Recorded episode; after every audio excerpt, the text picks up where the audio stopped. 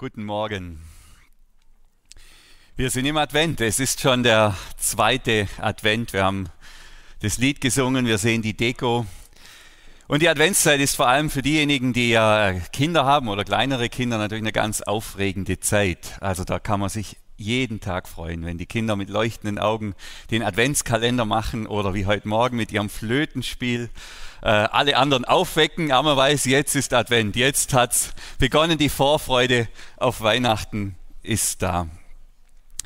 Die Kinder freuen sich über den Advent, die leben das auch sehr intensiv. Mir scheint, ähm, dass die Erwachsenen sich jetzt mit dem Beginn des Advents letzten Sonntag sich viel mehr mit dem Black Friday und dem Cyber Monday auseinandergesetzt haben, als mit dem neuen Kirchenjahr und mit dem Advent, der da begonnen hat. Schon ein ganz neues Phänomen. Äh, Black Friday, Cyber Monday. Die ganzen Online-Händler und auch die anderen haben große Schnäppchen im Angebot bei Amazon, Zalando und Otto. Aufregende Laptops und Handys und Hosen und Schuhe, alles zum wahrscheinlich gleichen Preis, aber steht nur drauf, dass es wesentlich günstiger ist. Und natürlich äh, ähm, bin ich ja, konnte ich mich dem auch nicht ganz entziehen, dieser Verführung, dass jetzt alles so günstig ist. Und ihr kennt es vielleicht, ich habe dann ein paar Schuhe gefunden, nicht die, die ich jetzt anhabe, andere äh, äh, tolle Lederschuhe, super günstig, auf die ich schon lange gewartet habe. Und dann äh, bestelle ich das online und dann lege ich das in den Einkaufswagen, kennt ihr wahrscheinlich oder die allermeisten. Dann wird es bezahlt schon mal. Ähm, und dann kommt ja der Moment, dann kommt die Versandbestätigung ein bis, ein bis drei Tage später sozusagen kommt die Bestätigung, jetzt ist das Paket unterwegs. Und ich weiß, das, was ich bestellt habe hier, mein Schnäppchen, das, was, jetzt, was ich jetzt da mir schon so lange erhofft und erträumt habe, das ist jetzt irgendwo zwischen Eutingen im Goi und Gell, das, alle, die schon mal bei DHL geträgt haben, die kennen Eutingen im, im Goi. Und Ernatzreute unterwegs. Das Paket ist unterwegs. Und das ist ähm, natürlich eine Zeit der Vorfreude und der Aufregung. Das ist eine wunderbare Sache. Und wisst ihr, wie man diese Zeit nennt? Das ist Advent. Das ist Advent, das ist nichts anderes. Advent ist nichts anderes als eine aufregende Zeit des Wartens. Advent ist nichts anderes als eine aufregende Zeit der Vorfreude. Also wenn man so will, ist dieser, dieses Online-Shopping hat, hat, hat, beschert uns jedes Mal eine Adventserfahrung. Wir warten, wir warten freudig auf das Paket. Jetzt heißt Advent, ja, kommt aus dem Lateinischen, heißt so viel wie ähm, Ankunft und wir warten natürlich nicht auf ein Päckchen von Gott.de, sondern wir warten auf die Ankunft von Jesus Christus. Wir warten darauf, dass Jesus wiederkommt. Im, Glaubensbekenntnis, im apostolischen Glaubensbekenntnis ist er eines der kürzesten Zusammenfassungen dessen, was wir als Christen glauben. Da ist eigentlich alles gesagt. Ähm, und da steht, dass Jesus, oder da bekennen wir, wenn wir das bekennen oder wenn wir das sprechen, dass Jesus jetzt bei Gott dem Vater ist und von dort wird er wieder kommen, also Jesus wird wieder kommen, zu richten die Lebenden und die Toten. Und wir warten darauf, dass Jesus wieder vom Vater zu uns kommen wird. Jesus wird auf die Erde kommen. Die Versandbestätigung haben wir übrigens schon erhalten. Das ist ein dickes Buch, heißt Bibel. Da wird, er ist schon unterwegs. Das Paket ist schon unterwegs. Jesus ist unterwegs. Und jetzt warten wir. Wir wissen nicht, wann Jesus wiederkommt, aber wir wissen, dass er wiederkommt. Und wir wissen, dass wir näher dran sind als je ein Mensch vor uns auf dieser Erde. Jesus wird kommen. Er ist schon unterwegs. Sagt der eine oder andere, okay, Advent, ich habe verstanden, wir warten auf Jesus. Aber was bedeutet das? Was bringt es mit sich, wenn Jesus wiederkommt? Nach allem, was uns die Bibel prophezeit und vorhersagt ähm, über die Ankunft von Jesus, wird das der größte denkbare Epochenwechsel oder Wandel in der Weltgeschichte sein, wenn Jesus wiederkommt. Also dieser eine Tag wird wirklich alles ändern. Ich habe da was ganz Witziges gefunden. Das verstehen allerdings nur die über 40-Jährigen. Ähm, kann sich jemand mit Ü40 daran erinnern, wie man uns sagte, dass wir keine Taschenrechner benutzen dürfen, weil wir später auch nicht immer einen dabei haben werden? Die Vorstellung, dass wir alle immer einen Taschenrechner bei uns dabei haben, die war vor 20 Jahren völlig absurd. Die war wirklich absurd. Gestern sind wir, äh, vorgestern sind wir zur Leitungsklausur gefahren Und dann hat einer der Gemeindeleiter seinen Taschenrechner vergessen. Sind wir wieder umgekehrt und haben den noch geholt. Gell? Das, wir brauchen den heute. Wir haben immer unseren Taschenrechner dabei. Wir haben es immer dabei. Vor 20 Jahren war das völlig absurd, die Vorstellung. Da hätte jeder zugestimmt. Des, deshalb macht es tatsächlich mit dem Kopfrechnen gar nicht mehr so viel Sinn. Ähm, wir haben ja immer also was ich uns sagen will, ist, wir haben hier, wir, wir sind mittendrin in einem Epochenwechsel. Wir erleben, und vor allem die Ü40-Jährigen, wir haben das große Privileg, einen Wandel in der, in der Zeit zu erleben, wie es wahrscheinlich das noch selten gegeben hat in der Menschheitsgeschichte. Ähm, und in der alten Zeit kann man sich die neue Zeit nicht vorstellen. Vor 20 Jahren war es undenkbar, was wir heute alles tun und machen können. Das konnten wir uns nicht vorstellen. Das, das war absurd. Während es in der neuen Zeit völlig selbstverständlich ist. Völlig selbstverständlich. Jetzt kommt der mit Jesus kommt nochmal einen ganz anderen Epochenwechsel. Und das macht es aber auch so schwierig, weil wir sind jetzt in der alten Zeit. Wir können uns das nicht vorstellen, was dann einmal selbstverständlich sein wird, wenn Jesus wieder gekommen ist. Wir können es uns nicht vorstellen, weil es äh, schwierig ist, darüber hinaus zu denken, über das, was wir kennen. Dass es einen Tag X gibt, der alles ändert, dieser Gedanke ist uns eigentlich ziemlich vertraut. Leider haben wir da nur Negativszenarien. Ähm, also es ist, äh, glaube ich, für uns eine durchaus realistische Vorstellung, dass ein paar verrückte Spinner die falschen Knöpfe drücken und dann da irgendwelche Atombomben durch die Luft fliegen. Das kann passieren. An einem Tag auf den anderen kann sich alles ändern. Dass ein Komet oder Meteorit auf die Erde einschlägt ähm, und alles vernichtet, ist wohl, wenn man die, zumindest die, die Krater auf der Erde anschaut, auch kein ganz unrealistisches Szenario. Also wir alle leben mit dem Wissen, ob wir jetzt gläubig sind oder nicht, dass sich von einem Tag auf den anderen alles ändern kann. Aber in der Regel haben wir eben Negativszenarien und wir haben Angst davor und versuchen uns zu schützen. Das Schreckliche soll nicht passieren.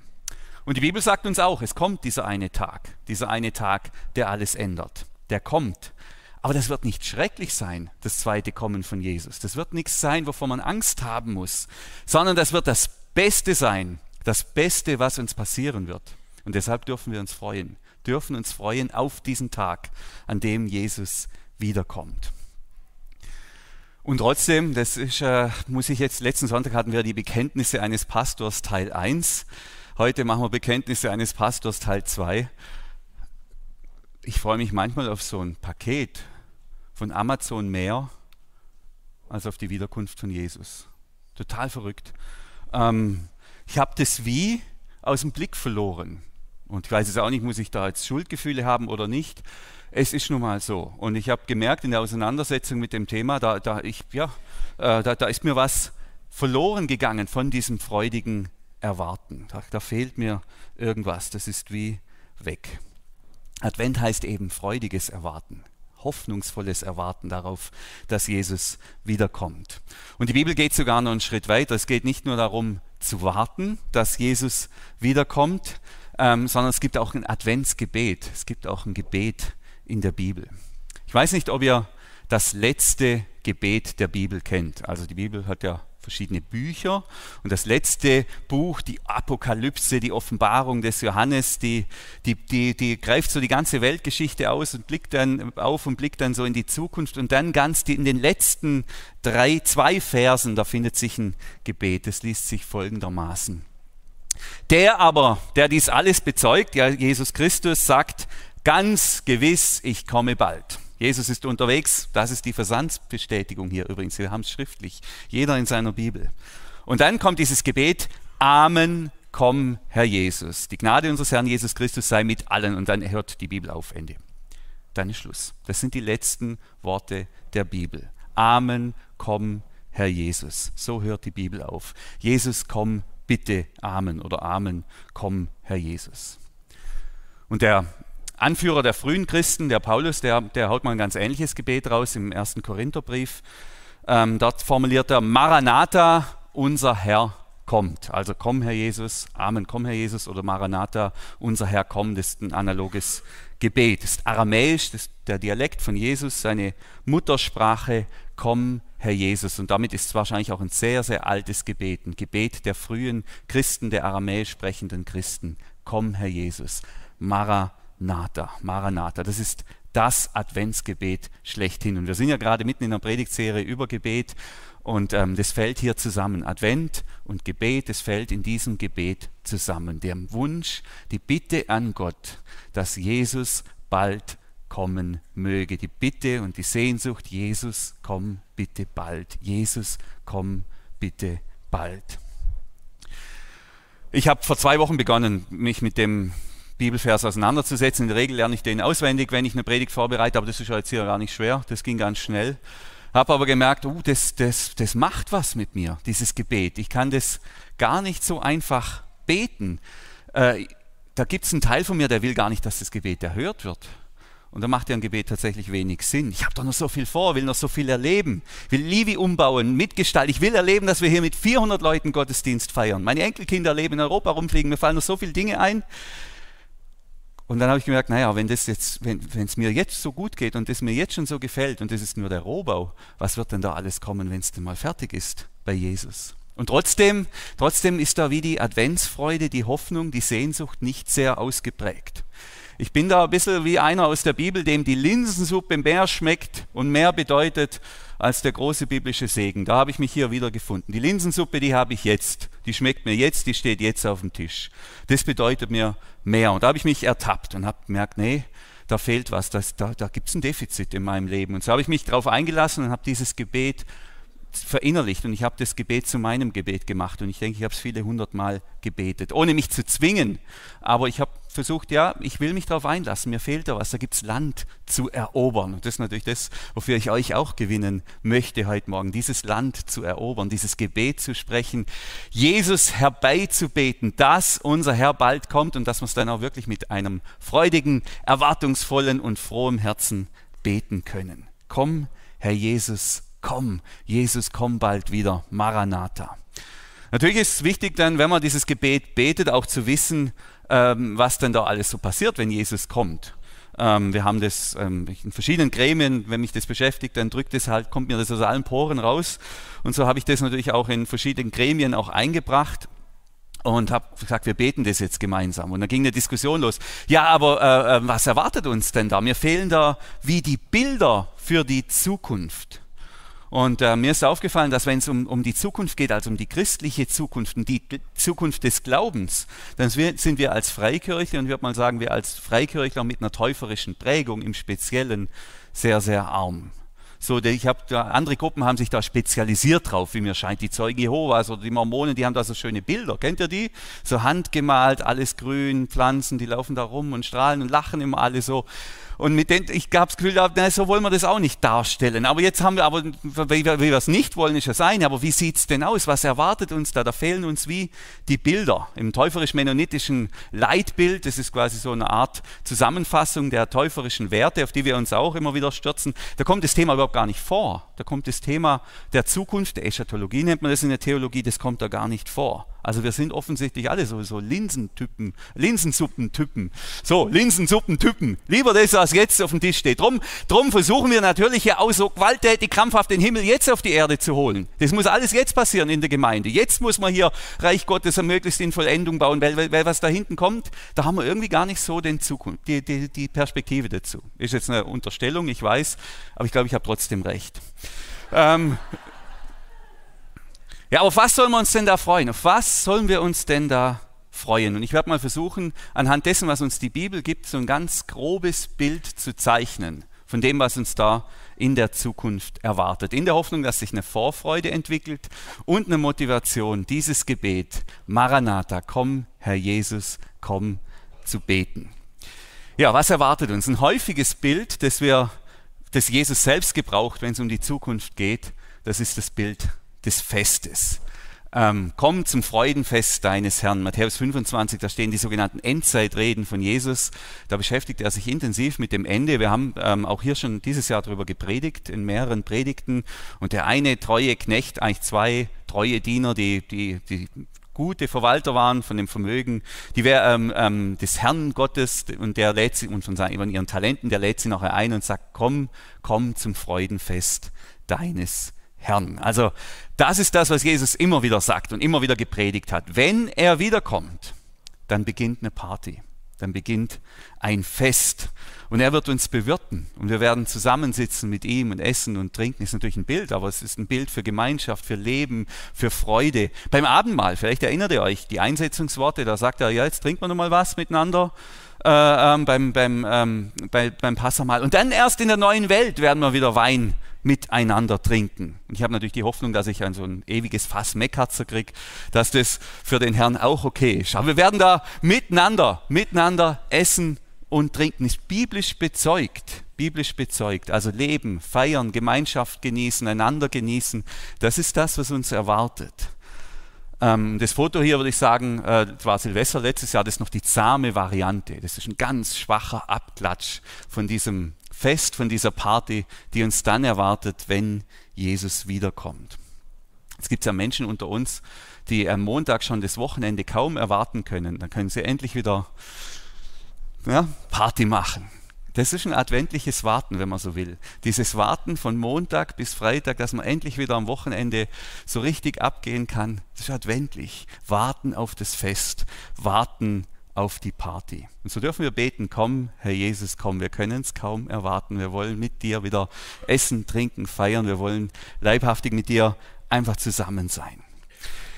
Jetzt, wie es bei einem großen und wirklich, wirklich großen und wichtigen Fest natürlich ist, ähm, gibt es da auch einen Eingang mit Türstehern. Äh, da kommt nicht jeder zu dieser Party. Und ich, ich kann das halt auch nicht ausblenden. Ich kann jetzt diesen Teil nicht weglassen, wenn es um die Zukunft geht. Ähm, das gehört nämlich auch zur Prophetie der Bibel über das Ende, über das Wiederkommen von Jesus. Jesus sagt auch, Matthäus 25, wenn ihr es äh, seht hier, ähm, wenn der Menschensohn in seiner Herrlichkeit kommt. Der Menschensohn kommt aus dem Alten Testament, ein Bild für den Messias, für Jesus hier in seiner Herrlichkeit. Also er wird nicht kommen in der Niedrigkeit, wie er kam an Weihnachten, sondern in der Herrlichkeit mit dem ganzen himmlischen Glanz, begleitet von allen Engeln, der ganze Hofstadt, da kommt vom Himmel kommt alles mit. Dann wird er auf seinem Herrscherthron Platz nehmen. Alle Völker der Erde werden vor ihm versammelt werden und er wird die Menschen in zwei Gruppen teilen, wie ein Hirt die Schafe von den Böcken trennt. Komm, Herr Jesus, komm. Wenn Jesus kommt, das ist die biblische Prophetie, dann gibt es das, was wir als Gericht bezeichnen. Gericht heißt Scheidung, Trennung, Krisis äh, auf Griechisch. Ein Gericht ist, wie wenn man so will, wenn man vor allem von Matthäus 25 ausgeht, eine Gesamtschau meines Lebens im Lichte der tätigen Liebe zu Gott und zu den Mitmenschen. Eine Gesamtschau meines Lebens im Lichte der tätigen Liebe zu Gott und zu den Mitmenschen. Gemessen wird also nicht der Kontostand. Also das spielt gar keine Rolle. Wenn man das so schafft, da alles gerade auf Null zu fahren, wenn, wenn der Herr wiederkommt, spielt gar keine Rolle, kann man alles ausgeben.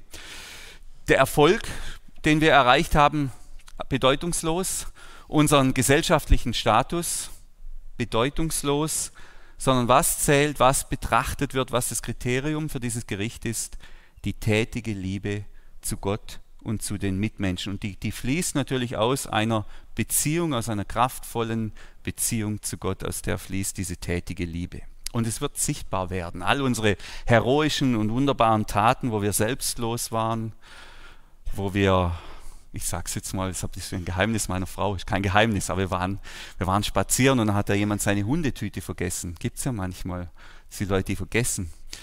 Meine Frau nimmt sie mit und bringt sie in den Mülleimer. Finde ich stark. Das ist so eine, das ist so eine kleine, kleine, aber wertvolle Tat. Das kommt dann alles, und jetzt ist natürlich schon im Licht. Aber jetzt auch später vielleicht nochmal, wo wir großzügig, uneigennützig waren, wo wir fürs Leben gekämpft haben, die Schwachen beschützt, das, da werden wir staunen. Und ich, ich sehe hier viele, viele solcher Menschen, wo, wo ich was spüre von dieser, von dieser tätigen Liebe. Und auf der anderen Seite natürlich auch die dunklen Geheimnisse, die jetzt noch Geheimnisse sind, die werden dann auch sichtbar werden. Die können wir jetzt noch verbergen, dann nicht mehr.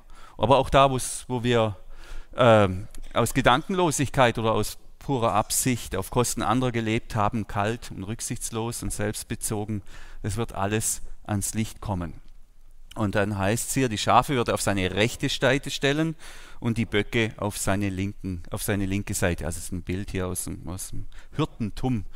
Äh, und dann wird der König zu denen auf seiner linken Seite sagen, geht mir aus, auf der rechten Seite, Entschuldigung, kommt her, kommt her, euch hat mein Vater gesegnet. Nehmt Gottes neue Welt in Besitz, die er euch von allem Anfang an zugedacht hat. Also es gibt hier wie einen doppelten Ausgang des Gerichts. Und auf die eine Seite, er sagt, hier kommt zu mir, kommt in Gottes neue Welt. Und zu den anderen wird der König dann sagen, auf der linken Seite, geht mir aus den Augen. Gott hat euch verflucht. Fort mit euch in das ewige Feuer, das für den Teufel und seine Engel vorbereitet ist. Die einen gehen zum Feiern in diese große Party und die anderen, die, die, die kommen in dieses ewige Feuer, dieses Bild vom Getrenntsein von Gott. Äh, sagt der ein oder andere vielleicht, naja, äh, komm Herr Jesus, komm, äh, wie, wie, soll ich mich darauf freuen? Äh, wie soll ich das eigentlich beten? Ich weiß ja gar nicht, auf welcher Seite ich da stehe, wie das nachher ausgeht. Da ist doch besser, ich bete, warte, Jesus, warte. Ähm, aber dieser Tag kommt natürlich so oder so, egal was wir beten. Dieser Tag kommt.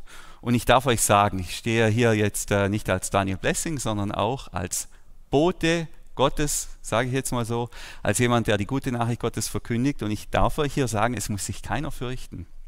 Und es muss keiner Angst haben vor diesem Gericht. Denn Jesus bietet es uns an, heute das klar zu machen. Heute klar zu machen, dass wir in diese neue Welt Gottes, in diese himmlische Welt Gottes gehen können. Wir können das heute festmachen. Nächstes Jahr kommt ja Xavier Naidu nach Salem. Ich weiß nicht, ob ihr das wisst. Äh, ähm, die Tickets, die kann man dann bald schon kaufen. Naja, wenn man da hin will, da kann man natürlich sagen, ich warte jetzt, bis der Tag kommt und dann fahre ich nach Salem an die Abendkasse und wenn es gut läuft, dann komme ich nur irgendwie rein. So kann man es machen. Aber wenn man unbedingt hin will, dann kann man sich die Tickets heute schon kaufen. Dann hat man sicher einen Platz. Das ist gar kein Problem. Das heißt, niemand muss mit der Ungewissheit leben, ob er da hin darf oder nicht zu diesem Konzert. Niemand muss mit der Ungewissheit leben, ob er mal bei dieser großen Party mit Jesus dabei ist oder nicht. Das kann man heute schon klären, das kann man heute schon festmachen. Das ist die Einladung der Bibel. Und ist ganz einfach äh, und doch so schwer. Die Bibel bezeichnet das als Umkehren. Umkehren. Am Ende geht es im Leben immer um Loyalitäten. Es geht immer um die Frage, wer ist der Herr in meinem Leben? Wer ist der Chef? Wem diene ich? Luther hat mal gesagt, wir sind ein Reittier. Der Mensch kann nicht entscheiden, ob er ein Reittier ist oder nicht, aber er kann entscheiden, wer, wer da drauf sitzt. Gott oder der Teufel oder das Geld oder der Erfolg oder die Ehre oder meine eigene Lustbefriedigung. Wer, wer, es geht immer um Loyalitäten. Wer bin, wem bin ich am Ende loyal? Und in dieser neuen Welt, die da auf uns zukommt, da ist Jesus der König.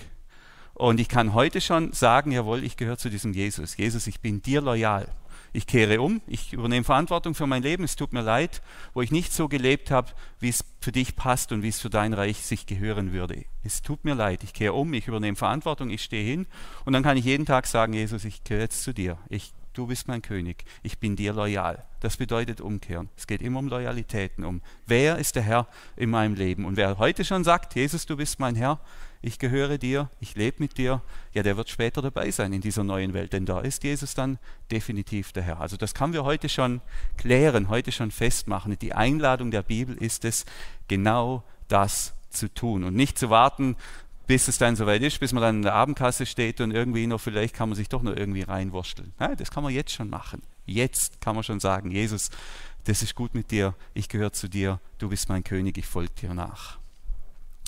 Also worum geht es? Wir werden diese neue Welt Gottes in Besitz nehmen. Okay, und warum soll man sich da freuen? Warum sollen wir uns da freuen? Und hier beschreibt uns die Offenbarung, das, das letzte Buch der Bibel, nochmal ein bisschen mehr von dieser neuen Welt, die da auf uns zukommt. Offenbarung 21. Schönes Bild, gell? Was passiert? Wir lachen, wir freuen uns, weil es so schön ist. Dann sah ich einen neuen Himmel und eine neue Erde. Der erste Himmel und die erste Erde waren verschwunden und das Meer war nicht mehr da. Ich sah, wie die heilige Stadt, das neue Jerusalem von Gott aus dem Himmel herabkam.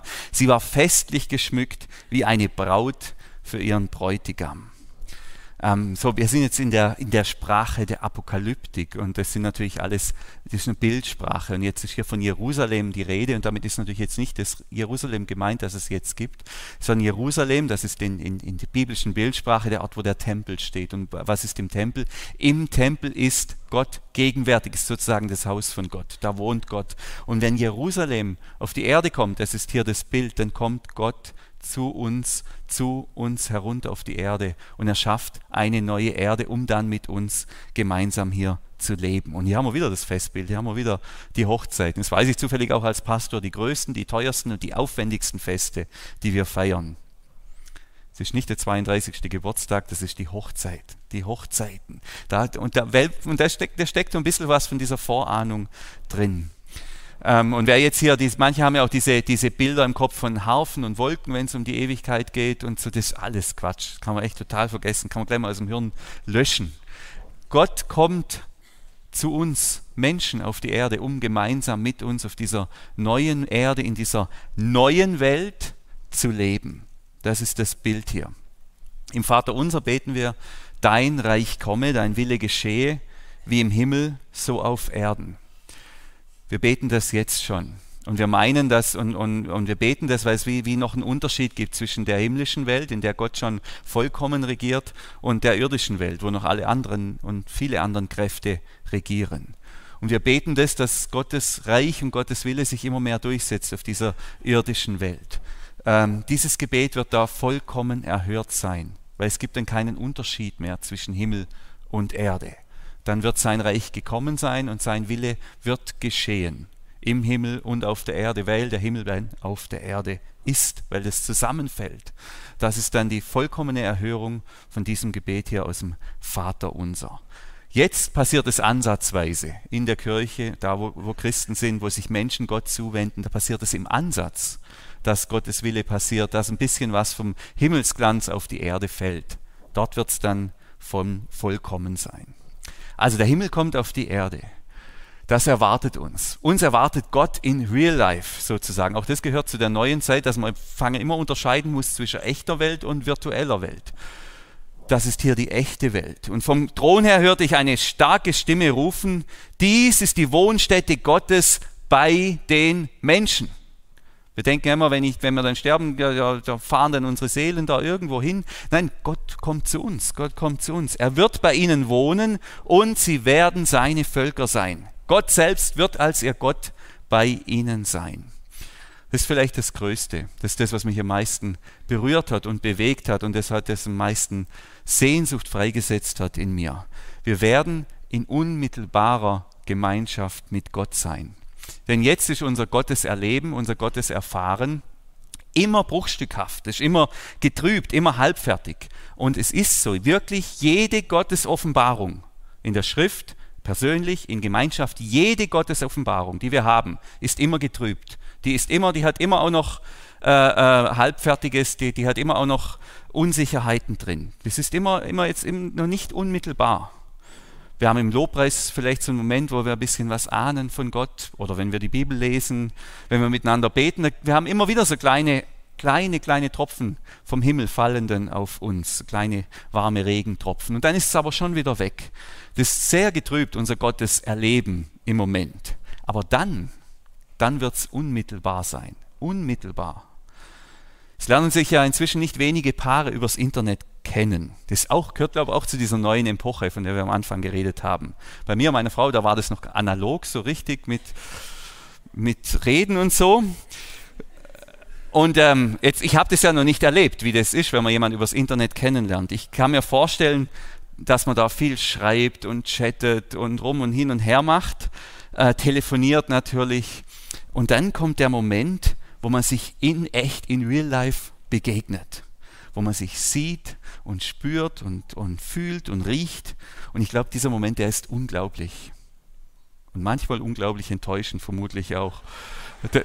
Sage ich jetzt mal. Aber das ist nicht zu vergleichen. Wie wird es erst bei Gott sein? Wie wird es erst bei Gott sein? Jetzt ist unsere Kommunikation mit Gott, das ist wie telefonieren oder wie, wie, wie äh, chatten oder wie, wie skypen. Das ist immer irgendwie getrübt. Da ist immer noch was dazwischen, da ist immer noch Himmel, Erde ist immer noch getrennt. Natürlich können wir jetzt schon mit Gott reden, in Verbindung mit Gott sein, aber es ist immer noch Himmel, Erde, da ist immer noch diese Kluft. Dann wird es vollkommen sein, die vollkommene Nähe, die vollkommene Gegenwart Gottes. Ich glaube, dieser Moment, der wird alles in Schatten stellen, wirklich alles in Schatten stellen, was wir bisher erlebt und gesehen und getan haben. Und in der Erwartung dieses Momentes, Gott dann wirklich unmittelbar zu begegnen, in der vollkommenen Nähe zu ihm zu sein und nicht mehr gehen zu müssen, da bleiben zu dürfen, in diesem vollen Frieden, im vollen Versöhntsein, in vollen Ja, in der vollen Umarmung Gottes, da fällt es mir dann leichter zu beten, komm Herr Jesus, komm, komm Herr Jesus, komm, ich freue mich so, ich freue mich so auf diesen Moment, wo wir gemeinsam unmittelbar mit dir sein dürfen, und zwar in alle Ewigkeit. Und dann geht es weiter. Ähm, er wird alle Tränen abwischen. Es wird keinen Tod mehr geben und keine Traurigkeit, keine Klage und keine Quälerei mehr. Was einmal war, ist für immer vorbei. Die meisten Theologen sagen nicht, dass wir das nicht mehr wissen, was war, was wir hier erlebt haben. Wir werden das mitnehmen, aber das wird verwandelt sein, das wird erlöst sein. Narben werden bleiben, aber das ist gut. Aber dann kommt die Zeit, in der Gott unsere Tränen abwischt. Wie ein Papa bei seinem Kind oder eine Mama beim, beim Kind, wenn das Kind weint. Und es wird keinen Tod mehr geben. Keinen Tod. Keinen Tod. Niemand mehr verlieren. Darf ich, habe es meiner Frau gesagt, sie hat gesagt, das darf ich ihr auch hier zusprechen. Wo sitzt sie denn? Da, du wirst niemand mehr verlieren. Du wirst niemand mehr verlieren durch den Tod. Und Sandra, dir darf ich sagen, du wirst keine Tränen mehr vergießen müssen. Nicht eine mehr. Wir werden keine Schmerzen mehr haben. Es wird nichts mehr wehtun. Es wird gut sein. Das ist das, was uns erwartet. Das ist unglaublich. Noch, noch müssen wir weinen. Noch tut's weh. Noch sterben Menschen. Aber es wird nicht so bleiben. Es wird nicht so bleiben. Das Leben wird dann endlich so sein, wie es gedacht ist. Komm, Herr Jesus, komm. Komm, Herr Jesus, komm. Und das Ganze hat, hat auch sogar noch, und das finde ich auch so saustark, mir macht es ja jetzt schon so Spaß, in der Gemeinde zu sein, in der Gemeinschaft zu sein. Äh, ähm, das hat auch eine gemeinschaftliche Dimension, auch das vergessen wir manchmal. Da haben wir immer so das Bild, so ich und Gott und ich bin dann bei Gott und alles andere ist irgendwie egal. Ich bin dann wie so ein Nebel, der da irgendwie im Himmel rumschwirrt. Das hat eine, eine soziale, eine gemeinschaftliche, gesellschaftliche Dimension. Der Petrus äh, schreibt, aber Gott hat uns einen neuen Himmel und eine neue Erde versprochen. Dort wird es kein Unrecht mehr geben, weil Gottes Wille regiert. Das ist ja genau der Punkt. Hier ist Gott der Herr. Auf diese neue Welt warten wir. Darauf warten wir. Da sind wir wieder im Advent. Und wir werden endlich das haben, was wir als gerechte Gesellschaft bezeichnen. Also es ist, nicht nur ein persönliches Heil, was uns erwartet, sondern es ist wichtig, ein gemeinschaftliches Heil, ein gesellschaftliches Heil. Es ist nicht nur ich und Gott, sondern du und du und du und du und ich und Gott. Es ist ein gemeinschaftliches Heil, ein gemeinschaftliches Leben ist natürlich noch viel besser und viel schöner. Und seit jeher träumt die Menschheit ja von so einer Gesellschaft. Und es gibt ja verschiedene Entwürfe, wie das gelingen kann, wie das gelingen kann, eine Gesellschaft zu schaffen, in der jeder alle Möglichkeit hat. Äh, eine Gesellschaft zu schaffen, wo es keine erste und zweite Klasse, kein Audi und Fiat mehr gibt, kein Kampf um die Ressourcen. Eine Gesellschaft, die den Hauptschüler genauso ehrt wie den Gymnasiasten eine Welt, die das Klima nicht zerstört, die niemand ausgrenzt, eine Welt, die das Zarte und Schwache liebt und fördert. Dieser Traum, dieser Traum, der wird dann wahr werden.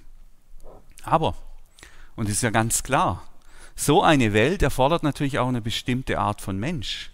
Da passt nicht jeder rein in so eine Welt.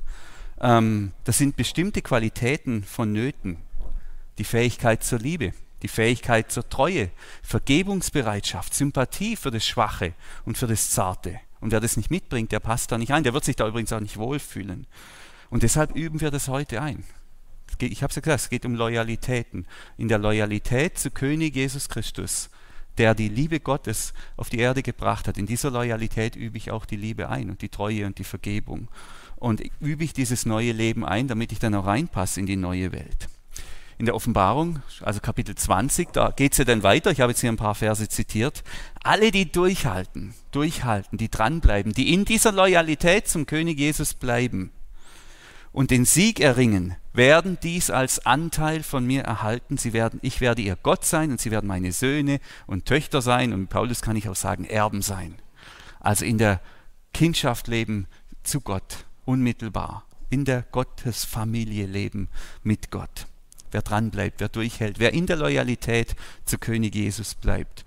Und dann heißt es aber, die äh, Feiglinge und Treulosen, die Abgefallenen, Mörder und Ehebrecher, die Zauberer, die Götzenanbeter und alle, die sich nicht an die Wahrheit hielten, finden ihren Platz in dem See von brennenden Schwefel. Das ist der zweite, der endgültige Tod. Und das darf man nicht falsch verstehen. Natürlich haben auch Mörder, Ehebrecher und Feiglinge ähm, da gehöre ich ja natürlich auch dazu, von den Feiglingen vor allem, da bin ich ein ganz großer, die haben Platz in Gottes Welt. Dann, wenn sie umkehren.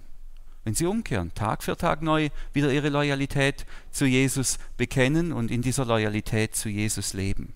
Aber wer das eben nicht tut oder nicht will, ähm, wer rücksichtslos oder rückgratlos durchs Leben geht und es auch gar nicht anders will, der findet keinen Platz in der neuen Welt Gottes und wird da wahrscheinlich auch nicht hinwollen. Wie soll das auch funktionieren? Und deshalb üben wir jetzt, jetzt das neue Leben ein. Komm, Herr Jesus, komm, bist du bereit für die neue Welt? Hast du gelernt zu lieben? Hast du gelernt zu vergeben? Hast du gelernt treu zu sein? Hast du gelernt zu dienen? Hast du gelernt das Zarte und Schwache zu lieben? Komm, Herr Jesus, komm. Ich habe es gesagt, mit Jesus beginnt eine neue Epoche. Ähm, wir warten darauf und wir dürfen beten, dass diese neue Epoche bald eintrifft. Ähm, und ähm, jemand, der bei den verfolgten Christen arbeitet, da habe ich dieses Zitat gelesen, ähm, der sagt, was den Geschwistern in der Verfolgung, das ist jetzt hier in Nordkorea, war auf Nordkorea bezogen, vor allem Kraft gibt. Das ist die Vorfreude auf den wiederkommenden Herrn. Und das kann man sich ja richtig vorstellen, in der Verfolgung, in der Glut, in der Hitze der Verfolgung, ähm, was da für eine, für eine Sehnsucht auch frei wird, wie viel Kraft es gibt, zu wissen, da wird irgendwann ein anderer König sein, da wird eine andere Welt herrschen, eine andere Weltordnung. Die Vorfreude auf die kommende Welt gibt heute Kraft. Und ich bin mir sicher, die Christen dort beten das Maranatha mit einer anderen Kraft, als ich es bete. Ähm, aber wenn ich dann an diese Menschen denke, denen es schlecht geht, die leiden, die verfolgt sind, mich in ihre Situation hinein denke, meditiere, dann fällt es mir auch nochmal viel leichter zu beten. Komm, Herr Jesus, komm. Komm, mach diesem Leiden Ende, mach dieser Verfolgung, mach dieser Unterdrückung ein Ende. Komm, bitte komm, bald. Ich glaube, wir lassen das soweit. Ähm, Advent, das Paket ist bereits versandt. Jesus ist unterwegs. Und wir dürfen beten, komm, Herr Jesus, komm. Und das will ich jetzt noch mit uns tun. Ich bitte euch aufzustehen. Und ich bitte drei Leute, die das können, laut und deutlich und klar mit uns, komm, Herr Jesus, komm, zu beten. Und ich mache dann den Abschluss.